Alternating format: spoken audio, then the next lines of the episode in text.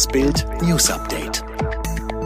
Trump hat entschieden, US-Truppen in Deutschland werden stark reduziert. Bislang war es nur ein Plan, der sowohl unter Amerikas Demokraten als auch vielen Republikanern auf Kritik stoß, doch jetzt traf Präsident Donald Trump eine Entscheidung.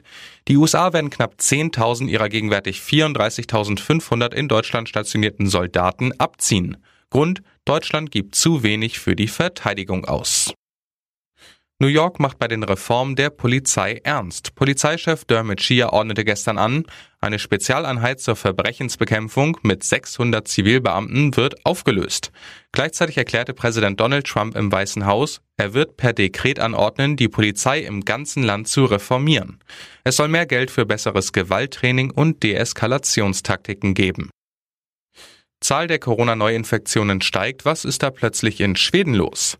Schweden hat während der Corona-Krise mit seinem Sonderweg weltweit für Schlagzeilen gesorgt. Kaum Einschränkungen, kaum Verbote, Vertrauen auf Freiwilligkeit. In diesen Tagen verwirren nun die neuesten Zahlen aus Schweden, denn die Anzahl der registrierten Corona-Fälle steigt drastisch an. Verwunderlich zugleich, die Anzahl der Toten sinkt genauso drastisch. Bild analysiert die Lage.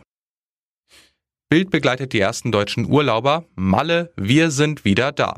Endlich wieder Mallorca. Monatelang war die liebste Ferieninsel der Deutschen wegen Corona unerreichbar. Seit Montag dürfen wieder insgesamt 10.900 deutsche Testtouristen im Rahmen eines Pilotprojektes auf die Balearen. Bild sprach mit den Malle-Fans. Stefan M. Ross und seine Anna Flitterwochen im Wohnmobil. Diese Flitterwochen waren kurz, aber innig. Schlagerstar Stefan M. Ross und seine frisch angetraute Ehefrau Anna-Karina Wojcik machten nach ihrer TV-Hochzeit bei Florian Silbereisen eine Woche Liebesurlaub im Wohnmobil.